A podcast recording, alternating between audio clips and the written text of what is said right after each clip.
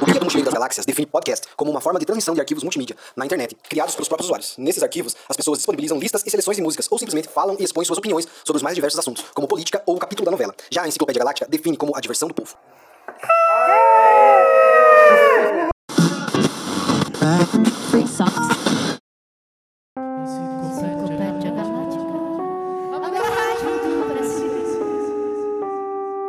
Está começando a Enciclopédia Galáctica, a melhor rádio do Brasil.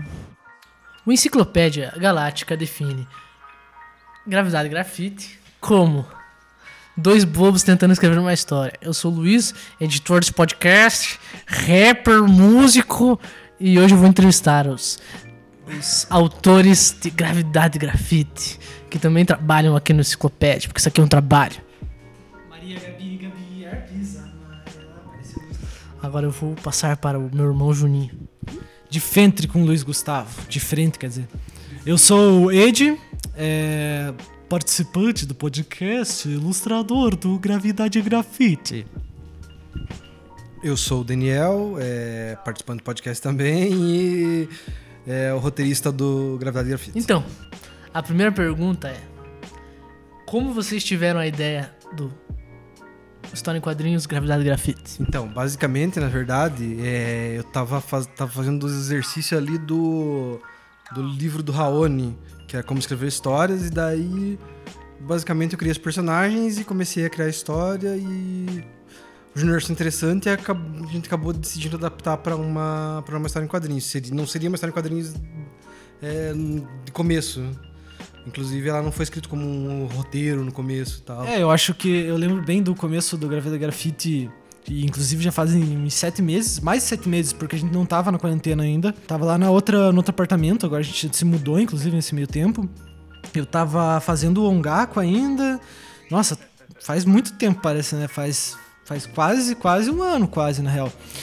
E, e eu lembro bem do, do momento que você também tava fazendo muito daquela, daquele workshop lá. Que é um curso, na verdade, acho de não sei quantas semanas, que era com uma jornalista, né? Que era sobre escrita criativa e tal. Eu lembro que você tava fazendo exercícios e tal. É, e aí você você veio com a ideia. Aí eu gostei do, do que você tinha escrito. Eu gostei da ideia de ser uma space opera também. Até porque é, ser um quadrinho também, entre aspas, mais comum do que o que eu tava fazendo, porque eu fiz dois quadrinhos que eu tava fazendo, eu tava fazendo bem malucões, assim, que Merco for Falhar, tipo, não tem uma história bem certa e é bem maluco, assim, e o Gravidade e o Ongaku também, ele não é bem uma coisa super roteirizada, assim, ele não tem tem cara de mainstream, entre aspas, né? E o Gravidade e Grafite é um pouco mais disso, assim. Mas daí foram surgindo várias ideias, acho que logo quando você mostrou, eu pensei, e a gente foi mudando bastante coisa, a gente foi conversando bastante e mudando bastante coisa no processo, porque eu fui pegando bastante influência que eu tinha na época de. que até o Gustavo pode falar depois, que ele tava me indicando bastante coisa de moda é, bem diferente, assim, streetwear, exatamente. E eu me interessei bastante por isso e acabei colocando isso no design dos personagens, e aí foi criando forma. Daí a história foi se modificando nisso, assim, mas basicamente quem escreveu a história mesmo do primeiro capítulo é o, é o Daniel. Eu só mudei algumas coisinhas e a gente e defini o visual, que eu acho que daí influenciou ele a mudar coisas no roteiro dele. Mas a história, mais ou menos, como começou, foi isso mesmo. É, e foi bem legal, na verdade. O processo foi bem bom, assim. O que mais demorou foi eu desenhar mesmo. É, eu acho bem legal a História em Quadrinhos. é, queria aqui elogiar História em Quadrinhos. é, e acho legal também a representatividade que traz do Clyde, que é um cara negro, e usando o dreadlock, né, que é uma, uma escrevendo da cultura negra e tal. E, enf- sim. E o que que seria é, é, Space Opera para o público, público de casa que não conhece Space Opera? O que que significa essa nomenclatura? Então, Space Opera, basicamente, resumindo assim, de uma forma que seja fácil de, de explicar, é, são histórias de ficção científica, tipo Star Trek, Star Trek, Star Wars. Star Trek talvez não, não tanto, mas é, são histórias espaciais que se passam é, em, um futuro muito distante ou uma- um passado muito distante que quase não, não tem conexão com a realidade que a gente vive hoje, mas ao mesmo tempo tem. E o foco não é a ficção científica, geralmente o foco da ficção científica é em tecnologias, e o foco da Space Opera é mais foco político e social. É, é, ele puxa um pouco pro fantástico, porque é uma tecnologia, digamos. Você usa a tecnologia, então ele é meio que ficção científica, mas a tecnologia é tão avançada, tão distante, que parece fantasia e tal. É uma coisa mais fantástica, assim. É, e, e o- principalmente o que define a Space Opera é isso, que ela é focada em aventuras e po- pode ser político ou não, mas o foco não é as tecnologias em si, é a aventura, mesmo a história. Acredito que o Space Opera seja definido do jeito que você falou. E acho que uh, na época que ela se define bem é mais ou menos na época Pulp, né? É o estilo assim de quadri... Flash Gordon, esse estilo assim. Buck Rogers, é esse estilo meio pulp, assim, antigo, sabe? E daí uma, um que remodelou o Space Opera e trouxe para o que ele é até hoje bem forte é o Star Wars mesmo. Star Wars é uma Space Opera. É, principal Space Opera, assim, da cultura pop e tal. Mas eu acho que o quadrinho tem várias inspirações nesse sentido. Eu acho que o Clyde e o Steve é muito Han Solo e Chewbacca, assim, em vários momentos. Então é bem, bem influente nessa parte. Por isso que eu digo até nesse fato de ser um quadrinho mais mainstream mesmo, assim. Ele é um quadrinho mais... É, é, agruda um público maior, exatamente. É mais fácil de pegar público e tal. É, e é bem legal, assim. Eu gosto bastante de Space Opera, por isso que eu curti fazer, porque daí tem muito dessa parada de muitos alienígenas e, tipo, não tem. Não precisa ter necessariamente. Pode ter uma lógica. Opera, mu- a maioria das vezes, ela tem uma lógica, assim, tipo, ah. É, entendo o que eu quero dizer com lógica, tipo. Tipo sabre de luz. Tem uma, tem uma lógica. As coisas não são, tipo, malucas, necessariamente.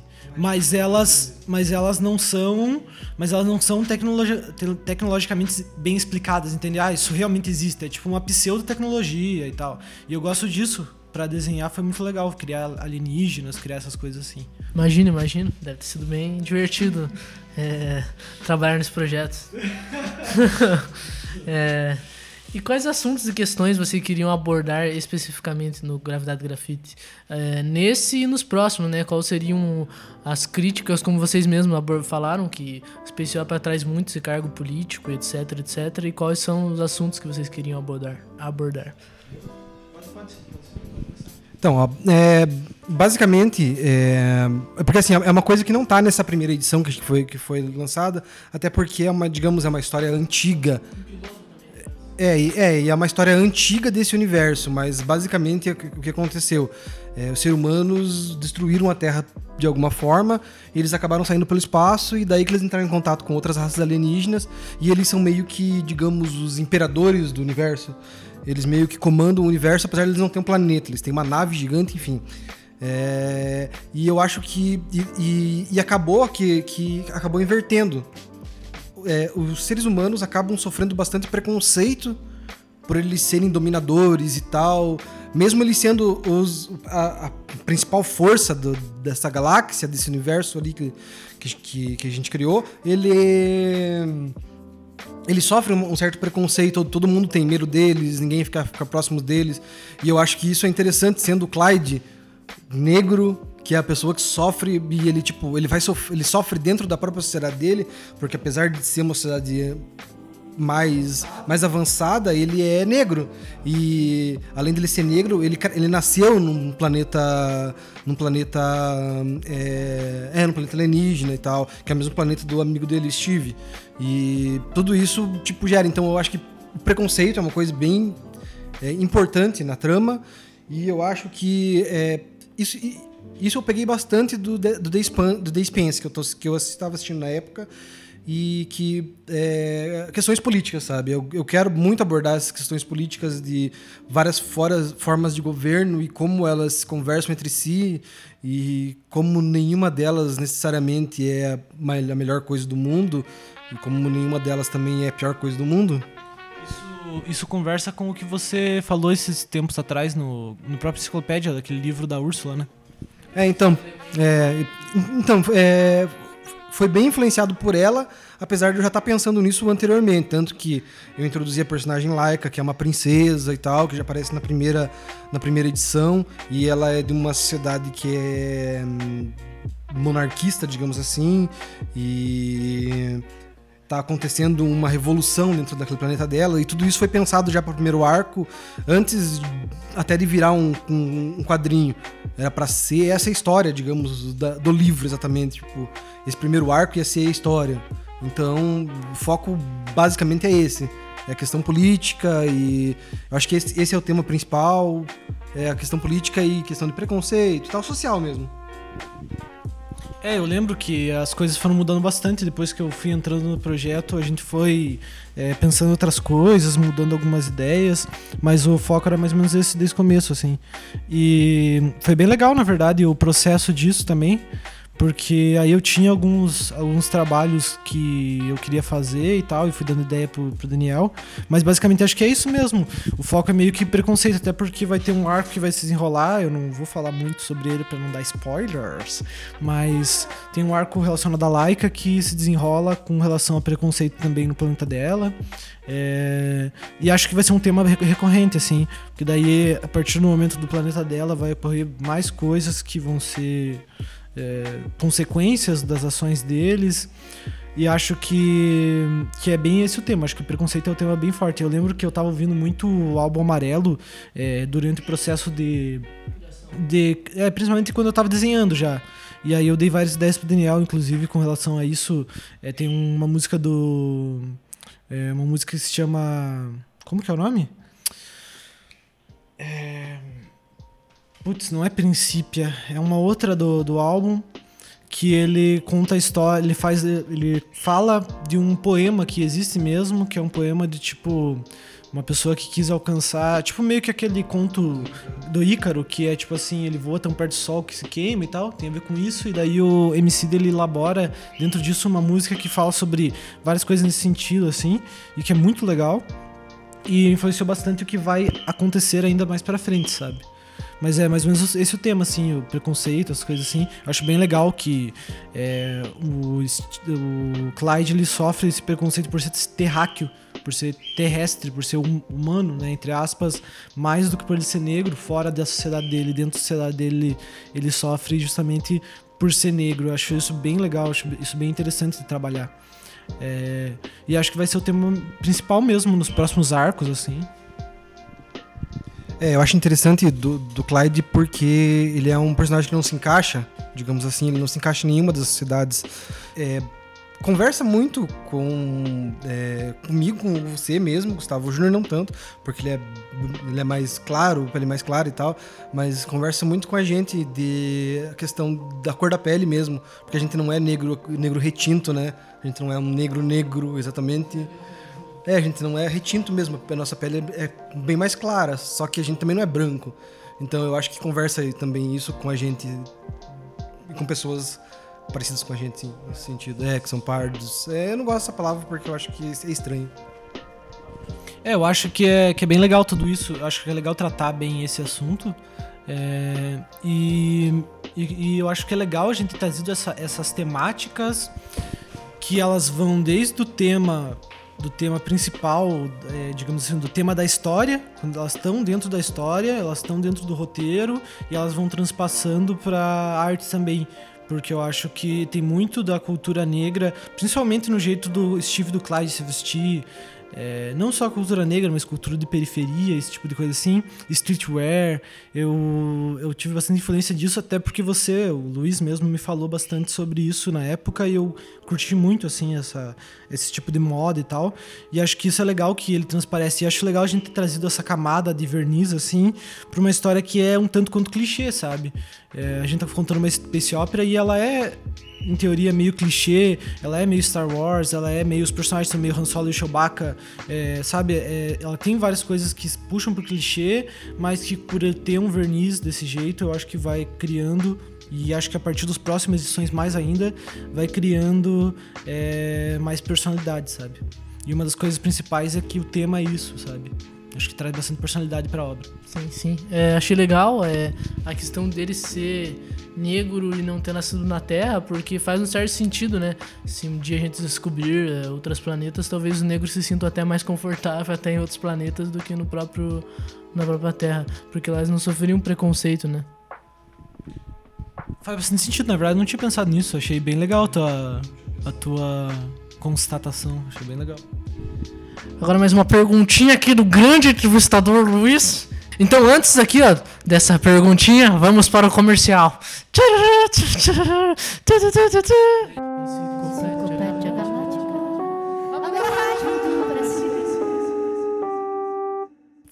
Já ouviu falar do quadrinho Gravidade Grafite? Não, David. O que seria isso, David?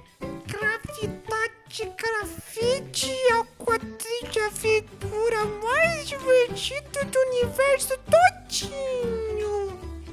As definições de Space Opera foram atualizadas. Gravidade Grafite, numa banca perto de você.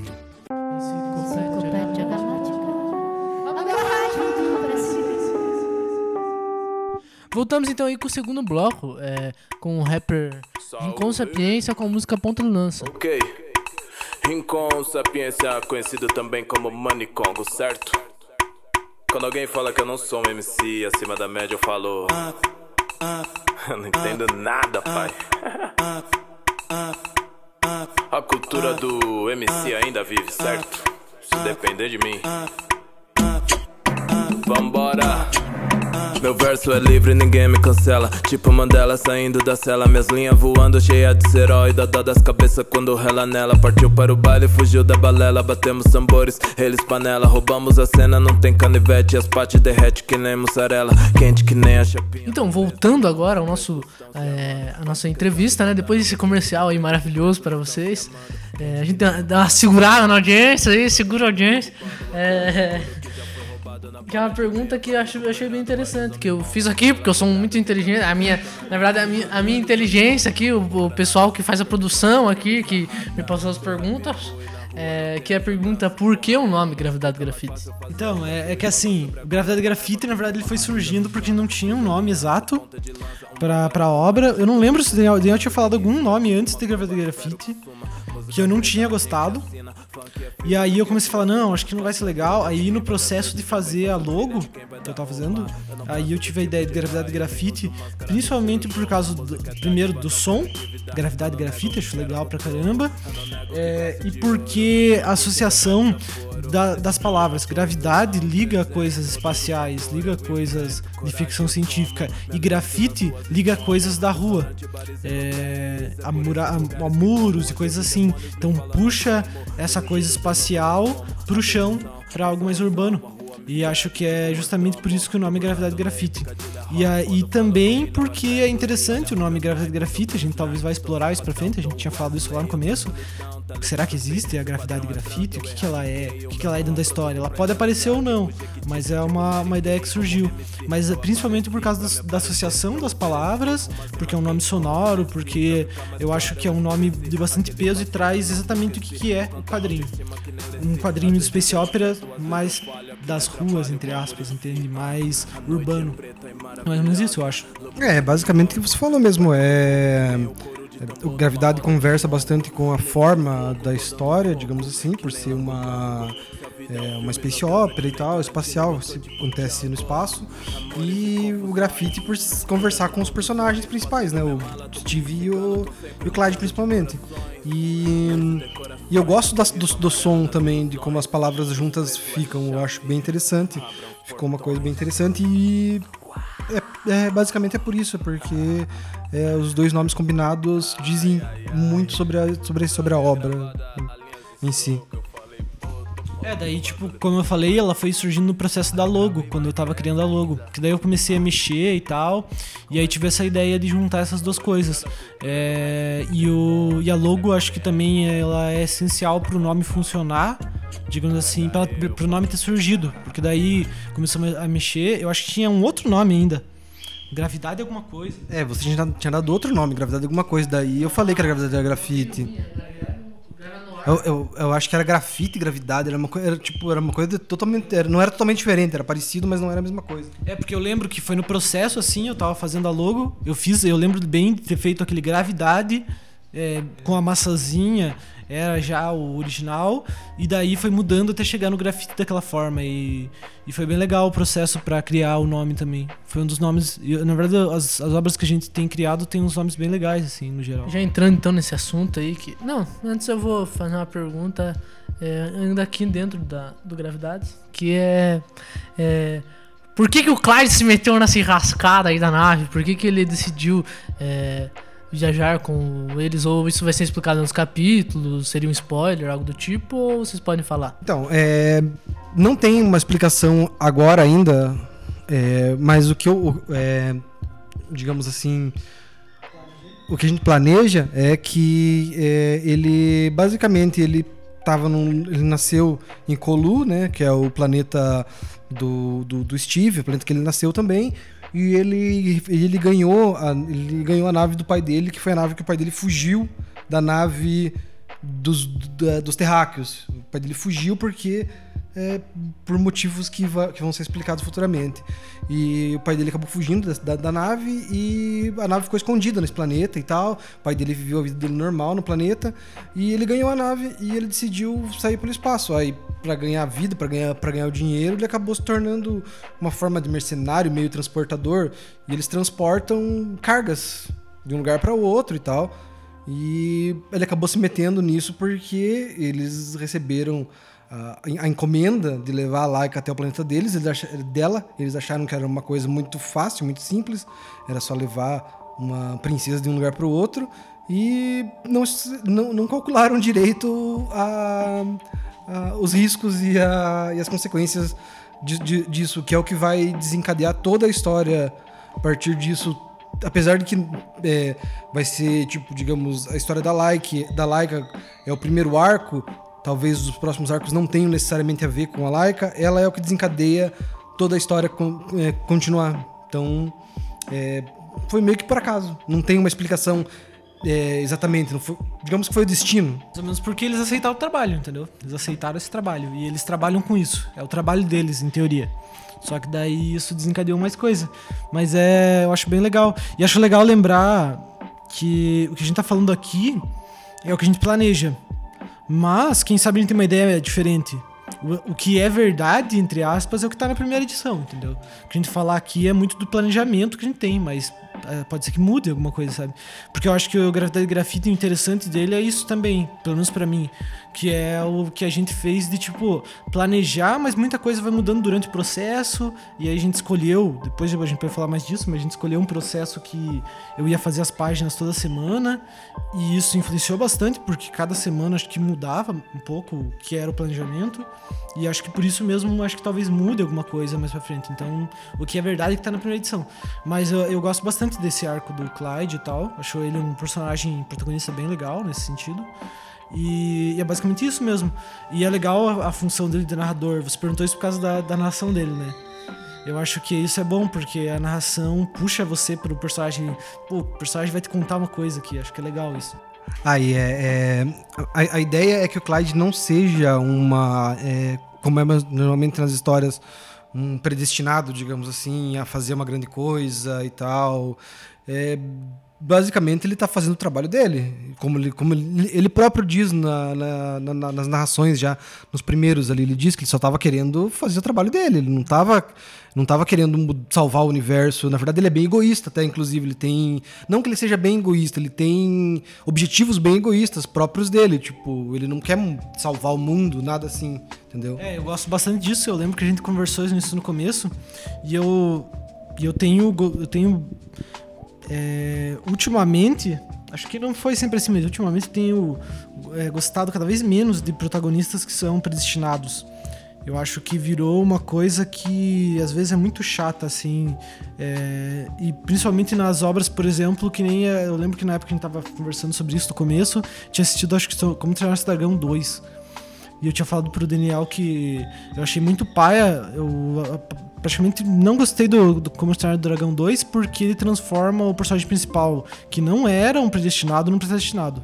No primeiro filme, ele é um personagem que tá fazendo as coisas porque ele quer fazer, ele tá fazendo coisas diferentes dos outros porque ele é diferente. E no, no outro, não. Ele, tipo, meio que no 2 e- ele, ele meio que invalida o que ele fez no começo. Deixa menor as coisas que ele fez no começo porque ele é simplesmente predestinado. A mãe dele já fazia isso. Então, tipo, é, eu acho que é legal o nosso protagonista não ser assim. Eu espero que ele não vá cair nesse momento e falar: ah, não, realmente ele tinha um ancestral de, de milhões de anos atrás que era simplesmente incrível e ele é o cara mais foda do universo. Eu acho que a gente nunca vai chegar nisso. entende? É, a questão de ser predestinado eu acho muito difícil que aconteça. Agora, o que pode acontecer é, sei lá, ele salvar o universo de alguma forma. Eu acredito que não, porque não é o que a gente planeja, pelo menos. É, apesar que vai ter um arco relacionado a isso e tal, mas enfim.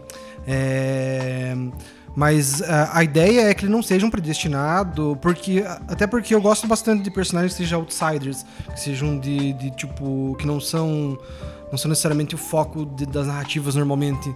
Eu gosto bastante desse tipo de personagem. Por exemplo, é, próprio Star Wars, Star Wars. Eu acho muito mais interessante o Han Solo e o Chewbacca e a relação deles do que o Luke, por exemplo. É, até o próprio, apesar que eu não gostava do personagem, mas hoje eu gosto é, das pre prequels, por exemplo, eu gosto bastante do Jar Jar Binks, porque ele é um outsider de certa forma, ele tá ali do lado e tal. Apesar que tem algumas coisas bizarras, e não é uma série, não é um- uma, uma série de filme muito bom, do 1, 2, 3, mas é basicamente isso. O, o outsider ser o foco da narrativa quase nunca é. Então é interessante que seja. Isso aí. é, como foi falado também das narrativas muito bem feitas, queria elogiar aqui. E eu queria também perguntar já nessa, né, nessa pegada aí, é, de onde vem as inspirações para esse estilo narrativa e também para as inspirações para os diálogos que são muito bem feitos. Vamos separar então, tipo, por roteiro e ilustração e depois a gente converge junto pra inspirações no geral, pode ser? Então, é, basicamente, é, a, gente, a, gente, a gente tinha falado um pouco no, na, na, no, no story do, do Instagram lá, só que uma coisa que eu tinha esquecido é que uma das principais é, influências, como eu já falei é, anteriormente, é o The Spence, que eu não tinha pensado, eu não, eu- não tinha lembrado como é uma inspiração, inclusive na questão da nave. A nave é muito parecida com a Rocinante do The Spence, a nave deles. E eu tinha pensado na nave e ela ser assim, mas eu não tinha ligado as duas coisas. Eu só fui ligar agora quando eu tava reassistindo. Tô assistindo a. Tava assistindo a quarta temporada. Visualmente também ela é parecida? É, ela é comprida também, é uma nave comprida, funciona igual, inclusive ela tem um motor e tem uns motorzinhos pequenininhos que fazem ela girar. É, só que eu não, eu não, eu não, tinha é, percebido isso até voltar a assistir e tal. E, obviamente, Star, Star Wars, é, principalmente da relação do Clyde com o Steve, é muito Chew- Chewbacca e Han Solo. É, Star Trek talvez tenha alguma coisa, porque por ser espacial e porque ele colocou uma sociedade de certa forma meio utópica, mesmo que não seja necessariamente boa. É, é, histórias em, em, é, de, de ficção científica e space operas é o, é, o, é o principal inspiração na questão do roteiro mesmo. E é, a narrativa em si, eu não sei explicar da onde que veio essa, essa, essa ideia de, dele estar narrando. Porque a ideia é que, mesmo se ele, se ele fosse um livro, a ideia é que ele fosse em primeira pessoa, com ele narrando e tal. É, eu acho que foi mais porque eu não tinha escrito ainda nenhum livro ou nada que fosse narrado em primeira pessoa e eu quis experimentar. É, não teve uma inspiração necessariamente de como a narrativa se desenvolve, mas em questão de plot e, e em questão de personagens, criação de personagens, coisas assim, teve mais inspiração. A questão da forma que a narrativa se desenvolve, eu não sei dizer exatamente qual foi a inspiração. Vou roubar o lugar de entrevistador do Luiz agora por uns 5 segundos. É, e quadrinho, livro, teve alguma coisa assim ou só filmes mesmo que te inspiraram? Só pra saber, né, assim. Então, quadrinho tem bastante. é, Inclusive, eu acho que a narração vem, vem daí. é, Guardiões da Galáxia. a- Eu, não- eu não, eu não sei dizer qual volume agora, mas é, não é o mais recente. É um. É um. É, não, também não é o mais antigo. É, 2005 eu acho que é. Foi uma, uma série que eu gostei bastante de ler, inclusive foi o que me levou a ler é, muito do universo galáctico da Marvel, que é uma inspiração óbvia, muito mais do que DC, porque ele, tem, ele é muito mais parecido com o da Marvel mesmo. É, as coisas acontecem a- apesar dos, dos heróis, não é necessariamente por causa deles, como seria na DC. Na DC, tipo, digamos, tem os deuses lá, os novos deuses do Kirby, do Kirby e ah, tudo, basicamente tudo gira em torno deles, de, uma, de certa forma. Todo o universo é, galáctico da DC gira em torno deles e, a, e da Marvel não. O, tipo, o Galactus tá ali, mas o Galactus não é o centro do universo. Ele é só mais uma força no universo que caminha ali. Inclusive, a- uma, uma boa inspiração também foi a série Aniquilação, que eu gosto bastante. É, mas é basicamente isso, de quadrinhos é isso, é Marvel e DC, que é o que eu mais li em questão de ficção científica. Talvez hoje em dia Akira possa é, ter, uma, ter uma inspiração de uma certa forma, mas eu não saberia dizer nesse sentido daí. É, e livros não? Livros eu acredito que não. Que eu não, eu não consigo lembrar de nada. Talvez alguma coisa das Imove. é, Tem muita coisa também que vem de inspiração que a gente não percebe, que, que a gente está se inspirando naquilo. Então, é, inspiração consciente de livros, talvez tenha muito das Imove. É, é, o, o- New Word, New, New Word é uma inspiração para mim para tudo que eu escrevo, porque eu acho que é muito interessante, por exemplo, o é, acho que é Aniquilação também o nome daquele filme, que, que é baseado no livro do, do, do Jeff é, Jeff Vandermeer, que é, é nesse estilo também que me, inspira bastante, mesmo que ele não seja uma obra New World, tipo não seja, mas ela é de certa forma porque ela envolve um pouco de fantasia, porque o New World é basicamente isso, ele envolve fantasia, ficção científica e terror de uma forma que não, você não consegue definir o que, que é o que. Você não consegue definir se a, se a história é uma ficção científica, se é uma fantasia, se é uma, uma, uma história de terror. Ela meio que se mistura tudo. Então tem uma certa inspiração nisso. Em China, em China Mieville, em Vandermeer, em, no New World, Asimov, até porque tem personagens é, robóticos que eu quero introduzir, que vai ser muito baseado nas três leis do Asimov, então vai ter muito disso, mas é isso é coisas mais idealizadas. Para esse para essa para essa edição que a gente que a gente já possui, não tem nada de livro diretamente que tenha me inspirado, sabe? É, antes do Juninho falar as inspirações dele, a gente vai pro intervalo rapidinho.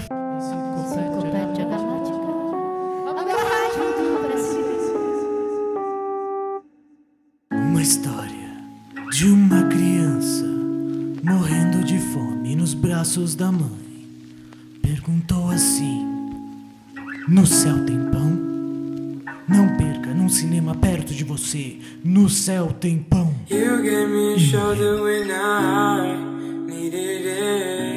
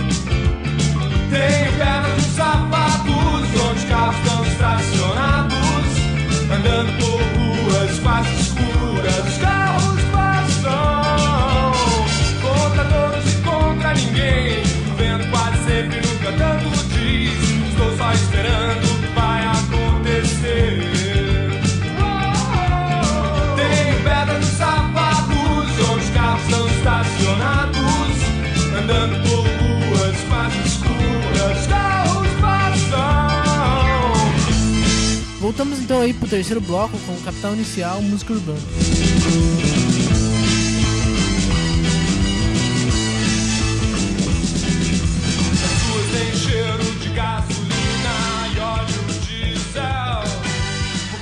Voltando dos comerciais, a continuação agora do nosso programa, né? Que acabou que eles não terminaram a fala deles sobre a minha pergunta, que era quais as inspirações para os diálogos narrativas do, do Ensinado em Quadrinhos. É uma outra inspiração que é, não tinha falado ainda, que é uma questão dos videogames. E eu acho que tem muita inspiração em Mass Effect. é, apesar de Mass Effect ser uma, uma ficção científica muito mais hard e mais pesada, mas ela tem um quê de space opera bem grande, assim, a forma que a, que a, que a narrativa se desenvolve. Então eu acredito que seja também uma, da, uma inspiração grande Mass Effect tira, saindo desse meio de videogames e tal, é, de- saindo desse meio de quadrinhos, livros, filmes, acho que em videogames é, dá pra, dá colocar Mass Effect como uma boa inspiração também. Então vamos lá. É, eu acho que eu só queria comentar antes que eu acho que dessas coisas subconscientes assim, eu acho que a narrativa lembra muito pra mim dois filmes que eu sei que você gosta muito, eu sei que você gosta do livro também, de um deles, que é Beleza Americano, que tem uma narrativa em primeira pessoa que lembra esse estilo e que eu acho que vai ser, vai continuar sendo assim nos próximas edições e acho que subconscientemente você deve ter pegado essa inspiração. E aquele que é do é, da loja de discos. Alta Fidelidade. Alta Fidelidade eu sei que é um filme que você gosta muito, eu sei que você gosta do livro também, e é todo em primeira pessoa. E eu lembro de você falar muito sobre isso, que você gostava muito do livro da primeira pessoa e tal. Então acho que são, é, são coisas subconscientes, assim, porque de a gente conhecer você, né, que dá pra, pra dizer que é inspirado, assim, eu percebo isso. É, mas vamos lá, então as minhas inspirações, como eu falei, tem muito do streetwear, é, muito dessa coisa de moda também, no geral, assim, porque a Aya ela tem uma roupa que é muito de tipo moda de passarela, sabe? Que é aquela, aquela roupa dela que é toda é bem extravagante, assim, cheio, tipo, parece um, um daqueles aqueles casacão antigo de, de filme antigo, assim, só que com um toque estranho, assim, que é uma roupa que meio que existe, ela quase jeito que eu fiz mesmo. E eu só coloquei ela vestindo aquela roupa praticamente, sabe? É, e eu gosto muito dessa, desse ambiente da moda, assim. A Laika também tem um visual, tipo, que pra mim é bem, tipo, ah, fashion. É, e, o, e como eu falei, o Steve e o Clyde eles têm mais essa coisa do streetwear mesmo, assim. Eu também quis fazer essa divisão nesse visual, nesse jeito, sabe? De separar eles meio que, tipo, a streetwear e a moda fashion, moda de passarela. E aí vai ter essas coisas dentro do quadrinho bastante fortes, sim. É, e, e tem toda essa, essa inspiração nesse tipo de coisa, principalmente porque começou mais como concept, né? Comecei fazendo os concepts e tal. E na época eu também tava muito fissurado no trabalho do. Ah, como é que é o nome dele? É o cara que fez o aquele curta do Love, Death and Robots. Ele fez The Witness. Eu esqueci que ele também fez o visual de várias coisas, de concept do Homem-Aranha no Aranha Verso, que é uma coisa que me inspirou muito, o Homem-Aranha no Aranha Verso. Deixa eu ver o nome dele aqui rapidinho. Mas o Homem-Aranha no, no Aranha Verso me inspirou pra caramba é, em tudo, assim. Narrativa, maneira como eu desenhei mesmo. é, até diálogos, até várias coisas nesse sentido. Depois eu acho, depois eu coloco daí uma, uma errata sobre quem que é o nome dele. Nota do editor. Alguém nos ajude, Lázaro, a entender. Então, gente, eu vim falar aqui rapidinho é, do que, que é que. É do artista que eu tinha falado que eu ia é, mencionar quem que ele era. É o Alberto Mielgo. Ele fez o Homem-Aranha no Aranha Verso. Ele não é o diretor, ele fez a parte. Trabalhou na parte de concept art, esse tipo de coisa assim. Ele fez. Daí ele dirigiu mesmo o Love, Death and Robots. Ele dirigiu o episódio The Witness. E ele fez algumas outras coisas muito legais, entre elas o Tron Uprising, que é uma animação, uma série animada que saiu faz um tempo já, quando teve o Tron mais novo de todos, né, dos filmes. É, e aí ele teve essa animação que era muito legal, eu gostava muito. E ele é uma referência no geral, assim, pra mim. É, ele é um puta diretor foda e concept arts, principalmente. É, na parte concept art dele é muito, muito foda. Tem ArtStation dele, tem várias coisas muito legais. Ele é um cara muito foda. É, no Instagram também é, tem muita coisa legal dele. A gente vai deixar alguma coisa aqui, talvez, de. no. Embaixo, né? Na, na parte do, da descrição para vocês acessarem qualquer coisa, beleza? É isso aí. Mas ele é muito foda. E eu gosto muito, principalmente dos concepts dele. Ele tem um estilo visual muito marcante, muito legal, assim. É, me inspirou bastante nos concepts e também no desenho em geral, sabe? Acabou me, me inspirando bastante. É, e como eu falei, Aranha Verso me inspirou muito no, no visual, no narrativa, nas cores, no geral, assim. Aí teve um outro cara que me influenciou muito, que é um italiano muito foda, que é o. Eu acho que se pronuncia assim o nome dele. Gigi, né? Gigi é, Cavenago. Mas não sei se é assim que pronuncia, mas é assim que se escreve, Gigi Cavenago. Ele fez muitas capas do Dylan Dog, ele fez muitas coisas é, relacionadas ao Dylan Dog, principalmente. É, e ele é um puta desenhista foda e me influenciou muito é, na narrativa, nas cores, no jeito como o desenho ele, ele é assim. Foi uma, mistura desses dois caras, principalmente, sabe? Aí tem as minhas outras inspirações no geral. Aí na narrativa mesmo, eu lembro que foi uma coisa bem legal, assim, porque a gente escreveu é, meio que no método, entre aspas, no método Marvel, não foi exatamente, mas foi quase isso. O, o Daniel ele escrevia uma coisa, principalmente nas ações dos personagens, coisas assim, ele escrevia de uma forma mais vaga, sabe? Tipo, eles estão fugindo de pessoas que estão indo atrás deles. Não, não é uma cena, sabe? Não é tipo uma cena de ação, como é que é? É tipo, eles estão fugindo. Ou então, é, eles estão tendo esse diálogo, mas ele não mostrou, ah, ele se moveu pra tal lugar e fez tal coisa, sabe? Isso aí eu que desenvolvi, assim. A gente optou por isso porque a gente queria testar, fazer esse método dessa maneira, a gente tinha combinado de fazer. E aí também uma coisa que vai acontecer bastante no, é, de, nas próximas edições, que a gente quer fazer, é que cada edição meio que vai ser única, sabe? No sentido de narrativa, processo, arte mesmo. O próximo vai ser completamente diferente já, o estilo visual e o processo também vai ser bem diferente. É, e acho que isso é o mais legal pra mim, é o que mais me interessa, na real, pra fazer esse projeto. Porque eu gosto muito de variar, sabe? Estilo, variar as coisas assim. E, e aí na narrativa eu, eu tive essa questão de que foi pra mim um pouco complicado no começo porque eu não queria fazer uma coisa muito louca. Porque normalmente eu acabo tendendo a fazer coisas muito loucas, assim, muito bizarras e ir pra umas narrativas muito loucas que às vezes não dá pra entender tão fácil e que às vezes ficam muito abstratas. É, e, e eu tentei é, ser mais cinematográfico, entre aspas. Eu sei que isso incomoda algum. Falar cinematográfico nos quadrinhos incomoda alguns, alguns apaixonados por quadrinhos, porque é, quadrinho tem que ser cinematográfico, mas eu, eu tentei trabalhar principalmente na, entre aspas, montagem do quadrinho e na. que a gente já falou no The Promised Neverland, não sei se você lembra, blocagem, que a gente falou sobre blocagem de atores.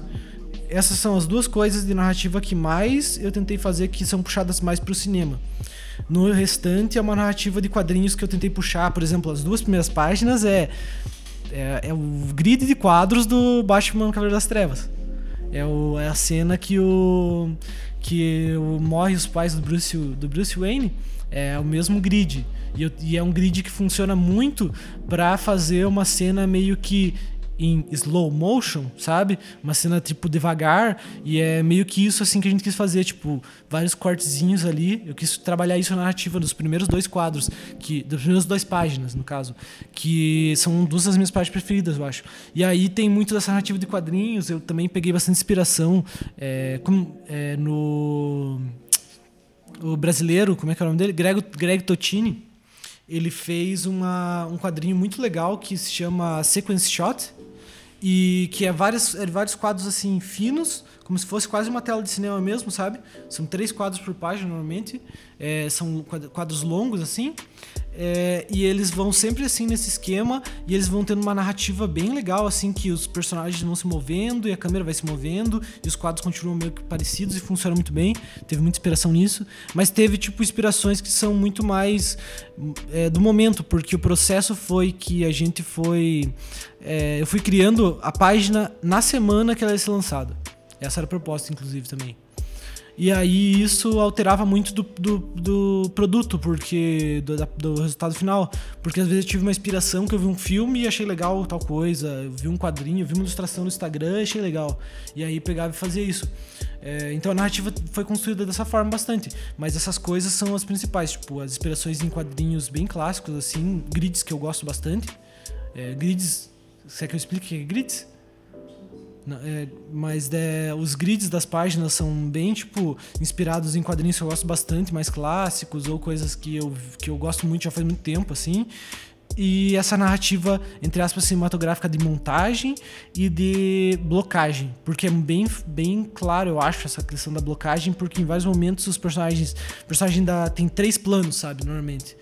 Tipo, tem o plano. Primeiro plano, segundo plano terceiro plano. Aí os protagonistas eles se mexem entre os planos. O Clyde uma hora vai para trás no lugar da Laika, a Laika vai no lugar dele. é, e vai tendo essa movimentação, assim. E é bem isso que eu tentei fazer. Eu acho que é essa a inspiração narrativa. Acho que os diálogos também, se o Daniel quiser falar sobre isso, os diálogos foi uma coisa que. É porque eu não, eu não escrevo tão bem no geral. Eu não sou um. Eu não me acho um bom escritor no geral. Eu acho que eu tenho ideias boas. É, e gosto de criar narrativas legais, mas no geral eu não sou um bom escritor, assim, eu acho. Mas eu acho que eu escrevo diálogos de uma maneira legal, no geral.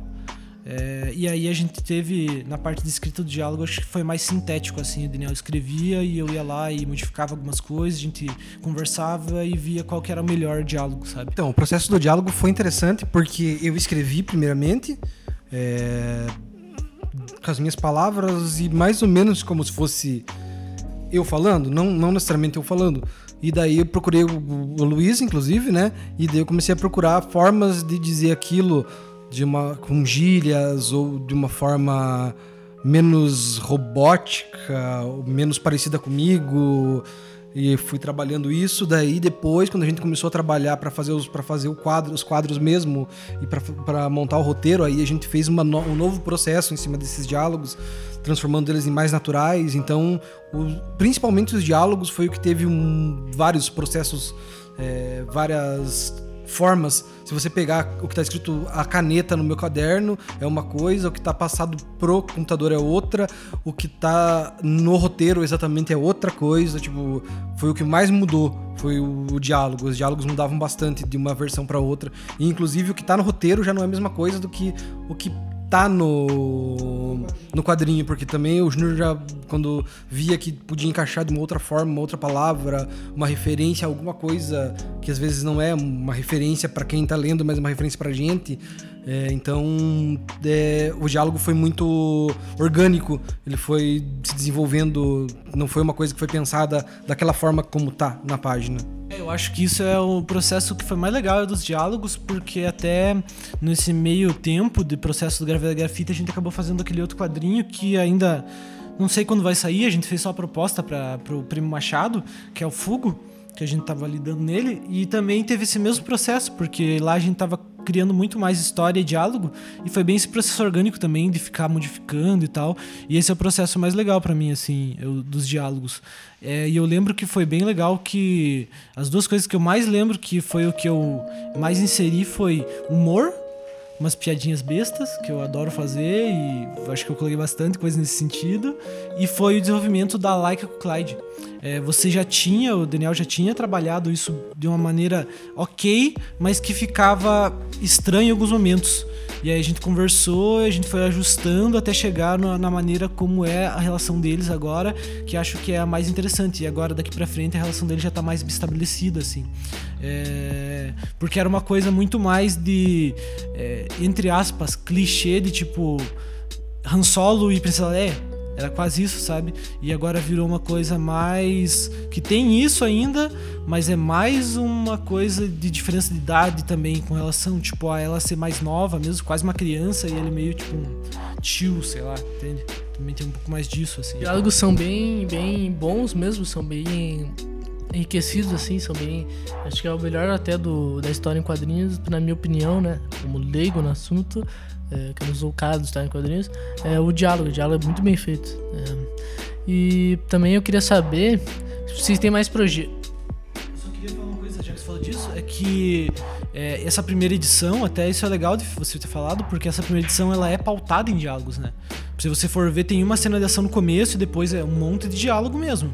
É isso. A próxima edição ela vai ser um monólogo gigante. E a terceira edição, daí vai ser tipo um, filme de ação, entre aspas, sabe? Vai ser um quadrinho mais de ação mesmo. Mas essa primeira é pautada em diálogo. Então, se o diálogo funcionou, é o melhor, né? E daí, a minha pergunta, que era assim, se vocês têm outros projetos, vocês dois juntos, é, só na questão de vocês dois, não os pessoais, de vocês dois. Vocês têm projeto ainda juntos? Já citaram um aí? Então, acho que como o Júnior citou, é o principal do projeto que a gente tenha juntos é o Fugo, que é uma história de terror que a gente desenvolveu ela para o Prêmio Machado. Acabou não dando certo, mas a gente tem ela, tem uma boa parte do roteiro dela, tem desenvolvido os personagens, é o que está mais desenvolvido que teria um projeto assim, é, conjunto. Eu acho que a princípio, agora, no momento, é isso que a gente tem: o Gradado Grafite e o Fugo, que talvez nem saia do papel, não sei, né, enfim. É, mas de projetos, eu acho que conjunto seria isso, e a- o próprio, né? O enciclopédia que a gente tá trabalhando junto e tal. Mas em questão de quadrinho, de uma obra mesmo, eu acho que é a única coisa. É, eu, eu, eu acho que tem. Não é um projeto exatamente conjunto, mas tem o livro do Daniel que não, não saiu, não sei se vai sair um dia, mas tem opção do escritor. Não é bem uma obra em conjunto, é mais como o Daniel escre- escrevendo e eu meio que editava, revisava e falava, ah, eu acho que isso aqui tem mais uma função do editor, digamos assim, lá de fora, entende? Que é o editor que edita mesmo a história quando ela está sendo processada. Teve isso e faz tempo já, faz anos isso. É, Nós temos um projeto que eu não sei se vai sair do papel, mas eu espero que sim, qualquer hora, que é o Três Temas, que acho que foi meio que esquecido, que era um projeto que a gente vai lançar ainda qualquer dia, porque. É, primeiro porque ele é simples, né? Não é tanto demanda de trabalho, que é basicamente escolhido três temas para escrever uma história. Aí eu fazia uma história em quadrinhos e ele escrevia. A gente tem uma, uma, uma pronta de cada um, acho. Duas prontas de cada um, talvez. É, de história quadrinho e livro. Mas daí quando fechar três, a gente talvez lance. E tem o Fugo mesmo, que nem o Daniel falou, e o Grafite. O Fugo é um projeto que ele vai demorar muito tempo para sair, eu acho, porque é um projeto complicado, porque ele é um projeto que demanda muito tempo, muito trabalho. é, e, e é um processo longo, eu acho, sabe? Um processo de mais de um ano, provavelmente, porque eu imagino que esse quadrinho ia ter umas 400 páginas, sabe? Eu acho mais ou menos, né? de- é um quadrinho bem longo, então para fazer um quadrinho longo assim, umas 400 páginas é mais de um ano às vezes, então é muito difícil que ele vai sair agora, principalmente porque é, agora nós estamos fazendo projetos mais curtinhos, eu também estou trabalhando coisas mais curtinhas e a gente tem essas outras coisas, enciclopédia e tudo mais, e o Fugo ele demanda mais foco mesmo. Se tivesse algum investimento com relação a ele, que a gente tinha visto do Primo Machado, aí ele se tornava principal e aí a gente podia investir nele mesmo tempo, né? Mas acho que é isso, né? Agora, uma pergunta já nessa questão aí mesmo, nessa questão de projetos. é, vocês têm qual os projetos pessoais de vocês, fora aqui o Enciclopédia e o Gra- Grafite, né? E também a, o Instagram, que eu já, provavelmente o pessoal que escuta o podcast já sabe, mas gostaria que vocês falassem um pouco sobre. Então, é, eu tenho alguns contos que eu, que eu, que eu, eu, escrevi, eu escrevi um conto num, num concurso, tem alguns contos que eu tenho escrito, é, alguns contos inacabados. contos inacabados é uma obra do Tolkien, mas enfim. É, e eu comecei agora, faz, não faz uma semana, não, faz uns dois, três dias. É, eu acho que ninguém nenhum dos dois- inclusive, sabem. Eu comecei uma história que ela é basicamente uma história que eu já tava com ela na cabeça, eu já tinha comentado, inclusive, eu acho com vocês, que é como se fosse é, aquela história do. como se fosse livros da magia, não exatamente isso, mas é como se fosse aquela brigada dos encapotados, sabe? São várias pessoas que lidam com magia de formas diferentes, só que eu quero misturar isso, eu tô misturando isso com ficção científica, ou seja, o que eu escrevi até agora, o primeiro personagem, ele é um personagem que ele tem um pacto com, com Satã, e ele, ele trabalha procurando outras pessoas que, tipo, estão tão relacionadas com magia, que estão procurando fazer coisas ruins com magia. E, tipo, esse pacto com o Satã que ele tem é que Satã vai tomar o corpo dele em algum momento da vida dele. Só que ele não sabe quando. E ele consegue, e ele consegue controlar, digamos assim, ele consegue ceder um pouco a- o corpo dele pra Satã. Tipo, só que cada vez que ele cede, o, o Satã começa a tomar mais poder sobre o corpo dele. E ele tem um, um- um parceiro dele que é um robô. Tipo, é um robô, então ele não tem alma, ele não entende exatamente o que é isso de vender a alma, por que vender a alma e tal. E eu acho que é legal esses dois personagens. Daí vai ter tipo um padre que ele tem alguns problemas com bebida e tal. Vai ter vários personagens assim. é, vão ter cinco personagens principais que eles são. lidam com magias de forma diferente. Tipo, um tem um pacto, o outro trabalha mais no sentido de religião mesmo, como um padre. O outro é uma forma de magia, tipo, digamos, magia negra, entendeu? Então, tipo, vão ser vários personagens que lidam com magia. E num mundo meio tecnológico. Isso aí parece um anime, podia ser um anime isso aí, né? Sim, é verdade. Na verdade, tem um anime, um anime bem próximo disso, que é o All Exorcist, né? Que ele é filho do. ele- Eles são filhos, os dois, os dois personagens principais são filhos de Satanás e eles têm poderes que, tipo, são infernais, só que cada vez que eles usam poderes deles, eles começam a ceder mais a esse lado infernal deles. É, eu imaginei um anime tipo Akira Toriyama, assim, porque essa junção de fantástico com robô, essas coisas assim. Eu imaginei uma coisa do Akira Toriyama, assim. Fora esse projeto, também tem um outro que é aquele que é um projeto também que tem relacionado com com com o sobrenatural, mas ele é mais como se fosse um investigador sobrenatural, que é um cara que ele tem um podcast, que ele começa a investigar sobre coisas relacionadas a, a sobrenatural, só que ele seria uma coleção de contos, digamos assim, não seria uma não teria uma história longa é, fechada. E eu só comecei a escrever um, um, um dos contos que eu ia escrever num concurso e basicamente não foi, não, não foi dado continuidade. Em algum momento vou dar continuidade a isso, mas basicamente de projetos é isso que eu tenho atualmente. É, você não falou do, do pseudo-escritor, né, que eu já tinha mencionado, mas é um livro que está inteiro escrito, só que precisa ser ajustado algumas coisas e aí, quem sabe um dia, eu acho um puta livro, eu já falei isso várias vezes pro Daniel, mas eu acho que valeria muito a pena lançar, eu acho que seria bem legal, e eu acho que ia ter um- uma repercussão legal, porque eu gosto muito da história, eu acho que é muito bem escrito. Só que o problema, acho, do pseudo escritor maior é que ele foi escrito numa fase específica e eu acho que quando você reescreve hoje em dia, ele não tem o mesmo tom da tua escrita do que era na época, né? Esse é o único problema, assim. É, descaracteriza um pouco do que era. Mas eu acho que, né, esse é um projeto que talvez surja aí. Fora isso, tem teus contos, né, que, que são muito legais. Tem uns contos que eu queria elogiar, até porque tem contos muito bons, antigos até. Tem um conto que a gente não falou, né, que é um projeto que a gente tem junto, que quem sabe em algum momento vai sair. É- Ele é um projeto pessoal do Daniel primeiro, que é um conto sobre meio Isaac Asimov, né? E que se tornou um roteiro que a gente escreveu junto, eu e o Daniel. É um roteiro de cinema, no caso, a gente quer fazer um curta. É, tá pronto o roteiro, eu acho que é bom. A gente talvez dê uma revisada em algum momento ele, quando a gente for filmar. Mas ele tá praticamente pronto. Eu gosto bastante do resultado final de como ficou o roteiro. É uma história bem legal já no conto do, do Daniel. E é um projeto que a gente tem aí. Quem sabe da- daqui a um tempo a gente possa, possa gravar ele. Eu, eu tenho muita vontade de gravar um curta. E é um projeto que a gente tem junto. Eu queria muito dirigir assim junto com o Daniel. Aí tem esse outro projeto que você falou, do conto do, do podcast, que ele escreveu um conto até agora e que eu achei muito, muito bom mesmo, muito legal mesmo. Tanto que a gente também propôs de fazer alguma coisa, um projeto pessoal juntos, e daí seria nós três aqui, né? Que seria é, fazer tipo um audiodrama, porque é tipo um podcast no, no conto dele, é muito legal o conto, talvez valha a pena, mas isso é um projeto também pra frente, quando tiver mais orçamento pra atores e coisas nesse sentido, eu acredito. É, mas é um projeto que pode ser conjunto, mas é prim- primeiramente pessoal do Daniel. É projeto pessoal meu. Então, eu tenho. Eu, o primeiro quadrinho que eu lancei de todos foi o. Primeiro e único, na verdade, até agora. Foi o Folheto Dispensável. Ele é um zine que foi lançado. Nossa, faz muito tempo. Acho que faz. Nossa, eu tinha, sei lá. 13, 14, acho. Por aí. Peguei um dinheiro que eu tinha lá e mandei imprimir. E. Ah, não, era mais, eu tinha uns 16, acho. Tinha 16, acho. Eu tava trabalhando já. É, e aí eu mandei imprimir e tal, e mandei pra São Paulo e distribuí gra- gratuitamente lá pela Ugra. E foi bem legal, na verdade. Teve umas pessoas que vieram falar comigo depois que gostaram do trabalho e tal. E é um zine que eu gosto bastante e eu quero voltar, talvez, a refazer eles, porque ele é- em teoria ele era mais de uma edição, sabe?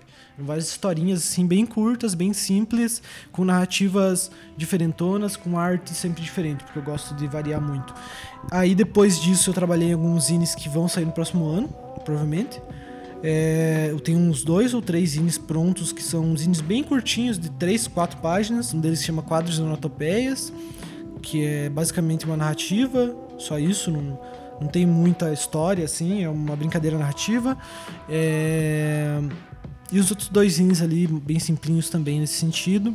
Aí eu aí nesse meio tempo, já faz um tempo bom, na verdade, faz mais de cinco anos, que eu estava trabalhando no projeto do Crime Médico for Falhar, que finalmente foi lançado online, tá online para todo mundo ver aí no Tapas.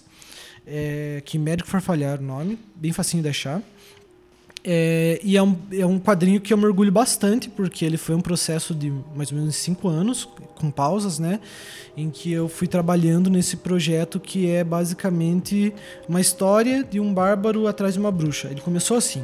Era para ser super simples e ele foi tomando várias camadas diferentes com relação ao que foi acontecendo na minha vida também, pessoal, e fui trazendo essa carga pro quadrinho.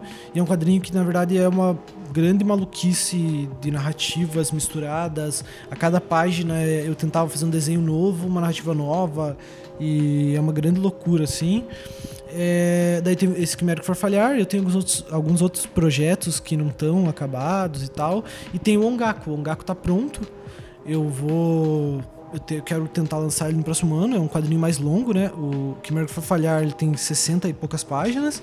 E o Ongaku vai ser um quadrinho mais longo até agora. Ele tem 130 páginas, mais ou menos.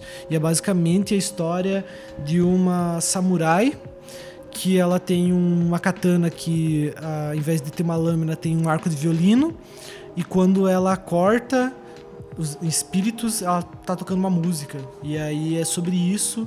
É, eu inscrevi ele no, na Bienal Publica. E vai ser publicado duas páginas do Ongaku no próximo ano. é, na coletânea Bienal Publica. É, muito legal, isso é muito legal também. Mas eu espero lançar ele inteiro qualquer dia. É, e agora tenho Gravidade e o Fugo, e acho que esses são os meus projetos. Ah, e eu tenho meu projeto, fora o podcast, tem um projeto que eu tô fazendo com o Luiz, que é a- de parte musical. A gente tá fazendo. O Gustavo é um rapper, faz raps, raps, raps. Uou, yo, yo, yo! E. e aí ele escreve e tal, e eu tô fazendo muito da parte dos beats e produção junto com ele. A gente vai conversando e vai decidindo como ele vai fazer. E tô fazendo toda a parte visual também do álbum que vai sair dele. Tá sendo bem legal o processo, acho que vai ficar um negócio muito massa mesmo. E daí tem minha carreira também nesse sentido, né? De designer, esse tipo de coisa assim. E, as, é, e eu também, como eu comecei a lidar com as músicas do, do Luiz, como eu comecei a lidar com as músicas do Luiz, eu, eu comecei a pensar em talvez fazer as minhas, eu tinha alguns, algumas coisas escritas, e agora realmente fiz uma que eu acho que ficou legal. Quem sabe logo logo sai no, no YouTube, Spotify da vida aí. É, e é isso, basicamente. Ah, tem uma outra coisa que, na verdade, nós três vamos acabar fazendo em algum momento, que é uma coisa que eu, que eu comecei a escrever já a minha parte, que basicamente vão ser é, podcasts ensaios, digamos assim, ou ensaios só. E. e é, ensaios em áudio, sei lá, enfim, não demos um nome pra isso ainda. Mas é, basicamente que vai ser sobre falando sobre algum assunto específico e também isso também é um projeto paralelo que a gente tá fazendo aí. Mas aí é do, do enciclopédia mesmo, né? Que já foi falado bastante sobre ele e tal. Agora, a última pergunta que eu tenho pra vocês é como é trabalhar sendo irmãos é, nesses projetos? Qual que é a diferença de não sendo irmão ou sendo irmão, etc, etc? Então, na verdade, pra mim, é... independente de, de ter sido irmão ou não, foi o primeiro projeto que eu trabalho com outra pessoa, é, trabalhando no- na questão criativa mesmo. Então, foi bem interessante, foi, é, foi bem interessante, inclusive, porque muita coisa do que tá na página dos quadrinhos eu não havia pensado, eu não havia pensado da forma que, que, que foi criado. É, por exemplo, para mim o Steve não era, não tinha esse nariz de, de marmota, ele não, ele era um macaco peludo gigante, basicamente na minha cabeça era isso. É, a Laika seria uma- um cachorro, mas não necessariamente daquela forma. Então, nessa questão também, a- é, visualmente, não era o que eu imaginava e acabou ficando melhor do que eu imaginava. Então, nesse sentido, assim, é, é, foi bem gratificante, assim. E por ser irmão, eu acredito que não fez uma diferença tão grande, pelo menos pra mim, não sei, pro, pro Júnior, não fez uma diferença tão grande, porque a gente acabou, não, não acabou, tipo, digamos, que nem vocês acabam discutindo aqui, a gente não acabou discutindo, não acabou tendo ru- rusga, até porque não foi um processo que a gente foi fazendo ao mesmo tempo, é um processo que eu fiz, aí a gente trabalhou em cima e depois ele fez, então, tipo, é, não teve essa, esse choque. É, exatamente, cada um tinha sua parte definida. Então não teve um choque exatamente de ideias e tal. Então eu acredito que por causa disso não interferiu tanto. Mas é, na questão positiva mesmo, foi, foi muito positivo nesse sentido mesmo, de é, ver uma coisa que eu tinha imaginado na- em tela e de uma forma totalmente diferente do que eu imaginava que poderia ser. Em tela, não em. em- na, na página. É, pra mim é também parecido nesse sentido. Eu acho que questão de ser irmão, eu acho que com você é mais complicado. Eu acho que a relação entre os irmãos é diferente. A minha relação com você é diferente da minha relação com o Daniel, a relação do Daniel com você também é diferente do que lá comigo. Então a relação nossa é diferente. É, e também por causa disso, por causa que eu acho que as coisas estavam muito bem definidas de você vai fazer isso, aquele, a pessoa vai fazer o quê, sabe? É, por mais que a gente interviu um no outro, a gente falava a nossa opinião, era meio que bem definido, sabe? Isso aqui eu vou fazer, isso aqui você vai fazer. É, Mas, por exemplo, eu acho que mesmo com o Daniel, o Enciclopédia já era muito mais atrito entre os irmãos aqui. É, Só com. Pode ser só com o Daniel, ou com você, ou entre nós três. É, o Enciclopédia bem, já era bem mais atrito do que o. Do que o Gravidade Grafite. O Gravidade Grafite foi bem tranquilo, assim, com relação a ser irmão. É, e eu acho que é muito legal é, trabalhar com outra pessoa, porque na verdade também é meu primeiro projeto junto com outra pessoa. Eu tinha começado alguns projetos com o Vitor. Ah, tem isso também. É, O Vitor é Vitor Glins, que é um é um amigo meu já faz muitos anos, acho que é um dos amigos meus mais antigos, deve, deve ter mais de 10 anos que eu conheço ele, eu acho. Pois é, acho que faz mais de 10 anos mesmo. Acho que sim. Então, que eu conheço ele. E, e desde o começo, lá atrás, a gente começou a trabalhar nos projetos de quadrinhos, ilustração, de fazer junto, coisas assim. Inclusive, o Primeiro para Falhar era um projeto que eu tinha com ele no começo, que ele acabou largando por causa de outros projetos que ele queria fazer, e eu acabei assumindo totalmente o quadrinho, né? É, e ele foi mais pra área de jogos, e daí isso que eu ia falar também, que eu esqueci de falar, que eu tô fazendo concept art dos character design, mais especificamente, mas alguns concept art de cenário, outras coisas assim, do jogo que ele tá fazendo agora. É bem legal, inclusive, mas não posso falar muito sobre isso, né? Eu teria que perguntar pra ele, nem falei pra ele que ia falar sobre isso aqui. Mas estamos trabalhando nisso e tá ficando bem legal, acho, os character design e tudo mais. É, então, trabalhar com, com outra pessoa. Eu tinha trabalhado com o Vitor lá atrás, mas não era a mesma coisa. Com o Daniel foi primeiro, e agora tem essa relação com o Vitor e tem relação com vocês aqui, trabalhando em outras coisas, inclusive no álbum com o Luiz, né? Mas com o Daniel foi a primeira de verdade é, relação de trabalho criativo, assim, forte. E foi bem positiva, na real. Até porque eu gosto de escrever as minhas histórias, eu gosto de ter as ideias de o que vai acontecer, de como vai ser as coisas, mas muitas vezes me falta estrutura, me falta escrever mesmo bem, sabe? Eu acho que o Daniel escreve melhor e acho que também é gostoso você ter, vocês poderem se focar numa coisa. Por exemplo, o Daniel escrevia o que seria a história e eu me focava muito em narrativa que é o que eu mais gosto, na verdade, é o que eu mais valorizo. É, é narrativa, é o que eu mais gosto de fazer. Então é muito, foi muito gostoso ter tudo escrito já, tudo pensado em história e eu falar, ah, então vamos fazer por esse ângulo. É, foi bem gostoso nesse sentido. É, é melhor até do que produzir sozinho, na minha opinião. Por mais que tem projetos que eu acho que sozinho eu quero fazer sozinho, porque né, é, tem a minha carga pessoal do que eu quero escrever, ou coisas assim. Mas eu acho que vai repetir muito isso da gente ter muitos projetos ainda junto por causa disso. Porque foi orgânico, foi legal e, e eu acho que cada um pôde se focar no que queria focar né? Então acho que foi bem legal. E eu acho que que muda mais na nossa relação do gravidade mesmo não é nem ser irmão, mas é morar junto. É, não pra ruim, mas pra bom, assim. Porque qualquer momento chegar e bater na porta da pessoa e falar, ah, vem aqui ver, você acha que isso aqui ficou bom? Você acha que é melhor fazer por isso aqui? Ah, o que, que você quis dizer isso aqui mesmo? Não lembro o que, que você escreveu aqui, o que queria, queria dizer mesmo? Entende? Esse tipo de coisa acho que funciona bem. Inclusive o Daniel sempre, é, todas as páginas passavam pela aprovação dele. Isso é bem importante, eu acho que foi bem legal. É... E é isso, basicamente, nossa relação foi bem boa produzindo Gravidade Grafite. Mas produzindo, mas como eu disse, o Enciclopédia Galáctica, outros projetos agora tem tido mais atrito. Mas eu acho que tem a ver também com a gente estar tá na quarentena, sabe? Porque acho que altera muito a produção quando você tá 100%, 24 horas por dia, realmente com aquelas pessoas, todos os dias, sabe?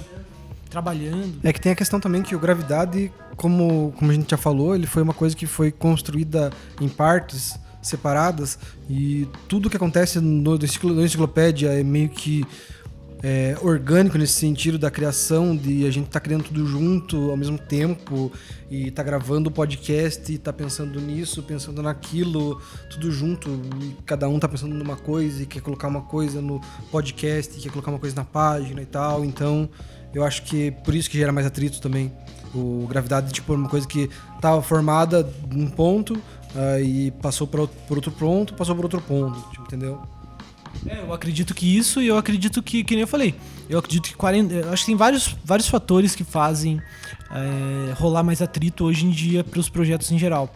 É, primeiro a quarentena, eu acho, porque a gente passa muito, muito tempo mesmo junto, agora a gente nem sai, nem nada, a gente, né, é é complicado nesse sentido. Eu acho que é a quantidade de projetos, porque em determinado momento a gente tinha milhares de coisas a fazer no, no dia que a gente mesmo colocou pra gente fazer, então isso aumentava o estresse, aumentava as coisas que queria fazer.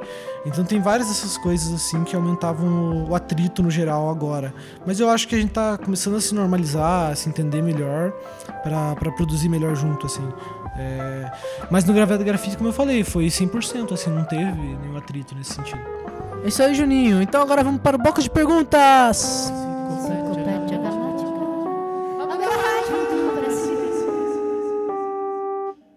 Então vamos agora para, para as ligações dos nossos ouvintes na rádio Enciclopédia Galáctica. po- po- po- po- po- po- po- Podcast.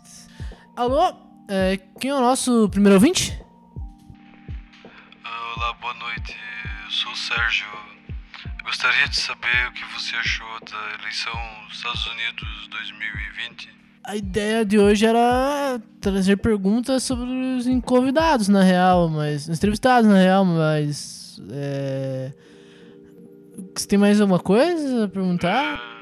Como é pra você estar perto do Luiz Gustavo? Ele tá usando aquele Air Jordan em Chicago? É, ele. Ele, é- ele é, le- ele é legal, eu acho. Ele tá usando um tênis. Tá, tá usando um tênis aqui. É, é mais ou menos isso.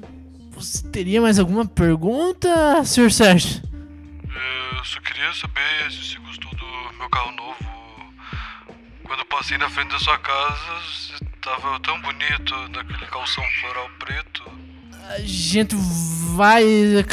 volta, vai sair? Volta já, já volta.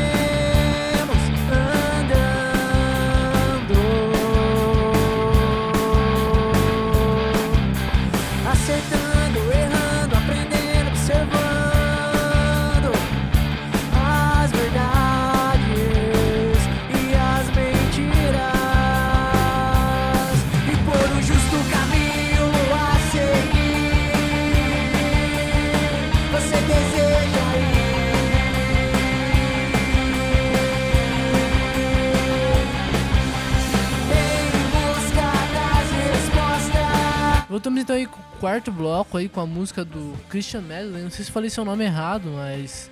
É, música Vida, né? Ele mandou pra gente. É, quem quiser mandar aí músicas pra gente pôr no podcast, pode ir mandando aí pelo nosso Instagram que vai estar aqui embaixo. Vai estar o dele também pra vocês acompanhar os trabalhos dele.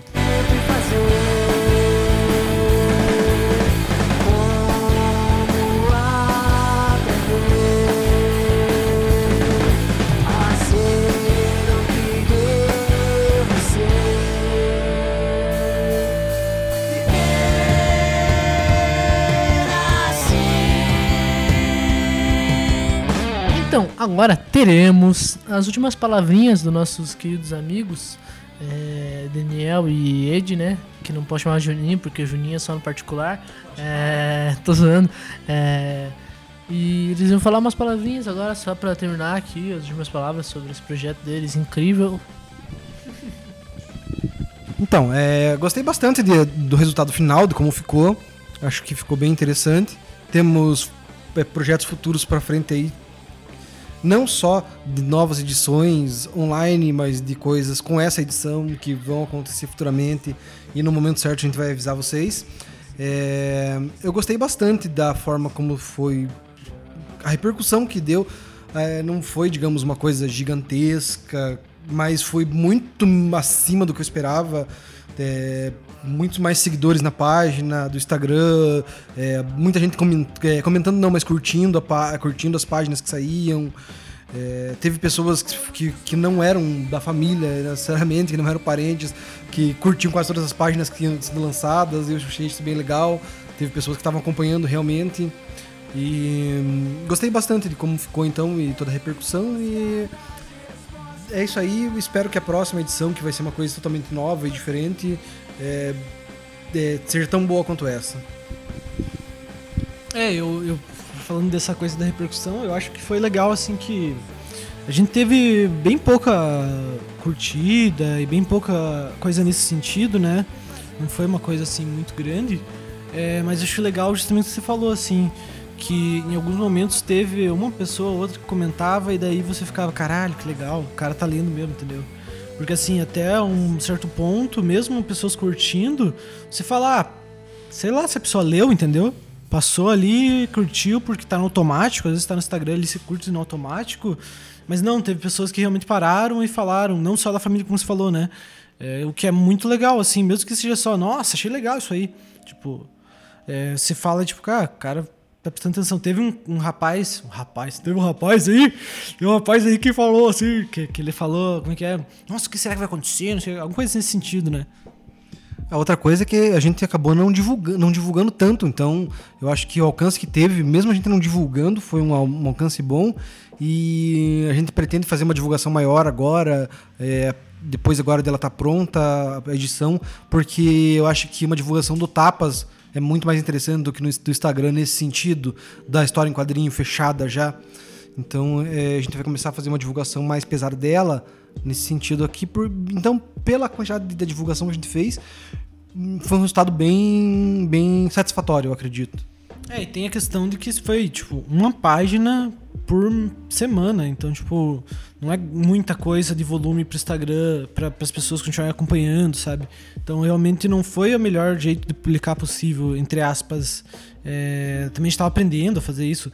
Eu acho que a próxima edição, inclusive, é, já falei isso pro Daniel, eu quero fazer de maneira diferente. é, até porque é aquela coisa de processos, né? Acho que os processos podem ser diferentes porque é até muito legal variar. É, que o próximo, provavelmente, eu vou desenhar toda ela antes de começar a publicar. A gente vai publicar quando já tiver prontão, sei lá, em umas duas semanas, talvez a gente publique uma edição inteira, diferente dessa daí. É, porque talvez tenha parte todo dia, entre aspas. Né? Então, então pode ser coisas diferentes. E eu, eu, mas eu tô bem feliz com o resultado do quadrinho em si também. Eu acho que o quadrinho ficou bom. Tem páginas que eu acho que hoje em dia eu olho e falo, ah, mudaria isso ou aquilo. Acho que isso é natural, é normal. Eu, eu sempre tenho isso com o meu trabalho. Mas tem páginas que eu gosto muito, principalmente as duas primeiras páginas do quadrinho, que eu acho que, eu- que são páginas que ficaram muito bem trabalhadas, assim, eu gostei muito daquilo. Teve daí também a postagem, inclusive, do Rodrigo Geraldi, que foi uma postagem que me deixou bastante feliz, que ele trabalha com tiras e tal, e ele fez uma postagem no Stories, foi uma das pessoas que foi meio que diferente, assim, que você falou, ó, que legal, cara, prestou atenção, viu mesmo. Mas como eu tava falando do processo, é, eu acho que eu tô, tô muito feliz com o trabalho, de como ele ficou na página mesmo, o desenho, como ficou a narrativa e tudo mais. E acima de tudo, tô feliz com o processo em si. Acho que foi muito legal fazer. Eu, eu- co- como eu já falei isso, o que mais me interessa nos quadrinhos são as, as possibilidades que existem nele é, da mídia em si E, e isso é muito legal de ser trabalhado e, eu- e é isso que me interessa variar dentro disso. Ou seja, criar diferentes narrativas, diferentes traços, diferentes desenhos, eh, diferentes processos. E eu acho que é muito legal que Gravidade Grafite provavelmente vai ser exatamente isso, que era o que eu, que eu sempre quis ter, na verdade. Uma série que ela continuasse uma história, mas que sempre fosse se modificando, eu sempre pudesse experimentar o que eu quisesse experimentar. E como eu tenho um parceiro que vai fazer a parte de, de- da escrita da história, isso deixa tudo mais interessante pra mim, porque eu- aí eu fico livre pra experimentar mesmo a narrativa e coisas nesse sentido e ficar seguro de que vai ter alguém ali com as rédeas da história pra não se perder, sabe? Simplesmente porque eu tô experimentando uma coisa nova. Então isso é, é o que mais me interessa e que eu tô muito feliz. E isso que a gente tá, que o Daniel falou, das novidades aí que vão surgir, também me deixa muito feliz que eu tenho quase certeza que ela vai se concretizar no próximo ano até por questão de valores aí, mas logo logo a gente anuncia sobre isso. É, e é isso, Graveto Grafite é uma realização bem grande, por causa também de ser quase um ano fazendo esse projeto, mesmo tendo só 20 páginas, foi um projeto longo, até porque foi a idealização de um projeto, de uma série, né, que vai continuar. Então tem tudo isso. E aí eu queria falar também que a única coisa que eu esqueci de falar, que uma grande inspiração pra mim é Saga que é um quadrinho que é exatamente o estilo que eu imagino que o Graveta Grafite vai ser, mais ou menos assim. E é isso, eu, eu só tenho a agradecer aí a todos os envolvidos eh, no Graveta Grafite, a essa excelente experiência aí, esse, esse quadrinho maravilhoso, a Enciclopédia Galáctica e você, a você, Luiz. Você, você é um excelente apresentador e excelente entrevistador e, e abriu aí a- a as portas para a gente poder falar sobre isso. É muito importante que você esteja é, auxiliando o quadrinho brasileiro. É, tá cada vez crescendo mais. E acho que é isso. É, eu como, na verdade, eu tô aqui como Luiz, né? Mas meu alter ego é o John, o Django, né? Não é o Django, é o Django. É... Extra, extra, extra, bomba! Luiz Gustavo, na verdade, é Jonga! Participando do podcast Ciclopédia. Vou tirar a máscara. O nome dele também é Gustavo. É, então, tipo, meio que. Então, eu fico feliz de como rapper aqui dar abertura pra esse mercado pequeno aí que é, que é estar em quadrinhos, né? Então agora a gente vai pra mais um breve intervalozinho assim. E daí a gente vai falar um pouco sobre as nossas indicações de Spotify. Spotify? Podcast, falei errado.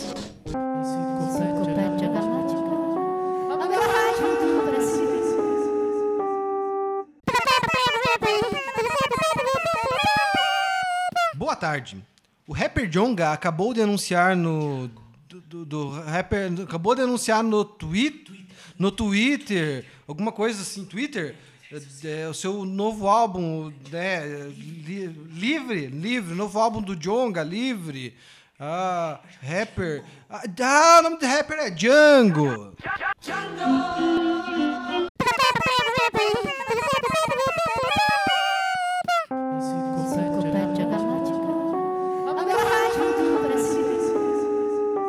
Galera, esse é meu perfil, meu nome é Jonga. Queria mandar um salve aí pro meu pai, pra minha mãe, pra minha família inteira, pro meu mano John Messi Sinaski, pros meus amigos original GE, DV Tribo, Ceia, Dom Nicole, é, só um momento, Solano Ervil, Paulo da Pineapple, é, quem mais? Queria mandar um salve pro Fabrício FBC, queria mandar um salve pro Paulão, queria mandar um salve pro Malive Beats, pro Slim Beats, e é isso aí, um salve pra Yasmin, que eu amo muito, te amo Yasmin. Salve pra Juiê, salve pra todo mundo, é isso aí. Não vou ler tudo, senão vai demorar muito. Valeu, galera.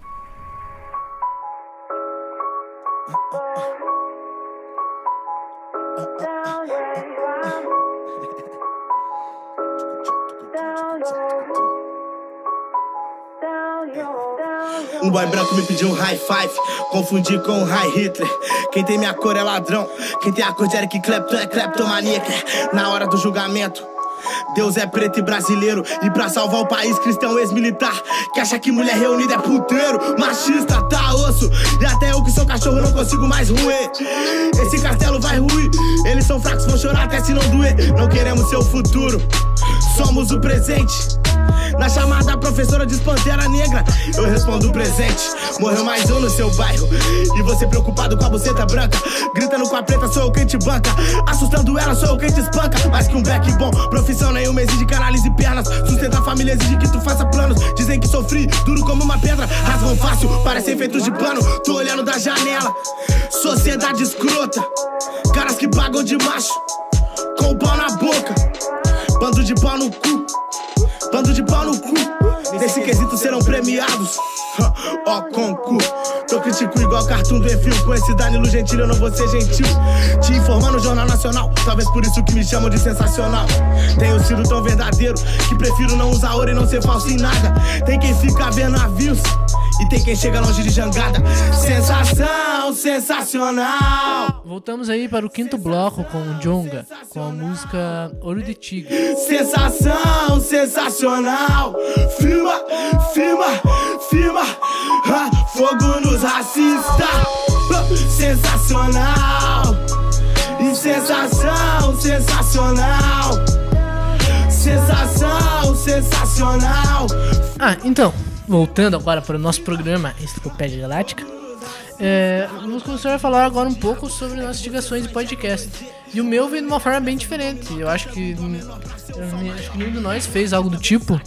É, de, em vez de indicar um podcast, indicar um entrevistado dos podcasts. Que é o Spook, eu não sei o nome, o nome dele, mas que eu achei muito interessante. É um cara meio que. Ele entende de parada tipo meio paranormal, tá ligado? Umas fitas assim. É bem, bem, bem diferente. Pesquisa depois. Pesquisa o pessoal de casa. Spook. É, daí tem as, eu vou indicar as três entrevistas dele, que é a entrevista no. É, do Eu Fico Louco lá, que é do Christian Figueiredo. A indicação também do programa que é no, do Flow, que é no Flow, e é no Podpah. E eu achei bem interessante é, o jeito que ele aborda, porque ele fala em um momento que é um negócio que eu, que eu que eu pesquisei bastante quando fui me aprofundar na cultura africana e em todas as outras culturas que eu gosto de abordar essa, eu gosto de pesquisar sobre esse assunto e tal das culturas principalmente negras né mas gosto de, gosto de pesquisar um pouco sobre isso. É, que que ele falou ah que não, não existe eu lembrei disso até porque o Daniel falou do Satã ali eu lembrei que tipo nas outras religiões não existia esse discernimento de Satã e, e Deus e diabo não existe esse discernimento? O Daniel falou que não existe na Bíblia, ficou com vergonha de falar. Ah, o cara aqui tá questionando os evangélicos. É. É, que foi a criação do, do cristianismo, né? Pra aquela época lá que eles reinaram e tal. E é bem legal os entrevistas dele. Ele, de- tipo, ele fala que. Ele, ele, ele é legal porque, tipo, ele é um cara que tem o negócio psicológico e também a questão espiritual, tá ligado? Porque ele é. Ele segue a religião budista, tá ligado? A ideologia deles, né? Então. Ele trabalhou, ele trabalhou com alguns psicólogos já, ele falou, na questão quando eles não conseguiam, tipo, fazer nada assim, passavam pra eles, tá ligado? Tipo, é a última opção dos, dos- de alguns psicólogos. Tem alguma pergunta sobre ele aí? Não. Pesquisa depois, bem legal. É bem legal esse cara. Eu nunca vi um vídeo dele. Tô aqui indicando ele, mas não tô indicando ele, tô indicando a entrevista dele, porque as entrevistas dele são muito boas, porque ele é um cara bem. Parece um cara bem legal, assim, sabe? No caso, são três podcasts, né? Que você tá falando. O Flow, o Podpah e o do Cristian Figueiredo, que eu acho que é o Fico Louco. Eu Fico Louco. Quer você ou É, a minha indicação de podcast vai ser um podcast que ele segue uma estrutura diferente. É só uma pessoa. É o, o nome do podcast é essa tal história do videogame.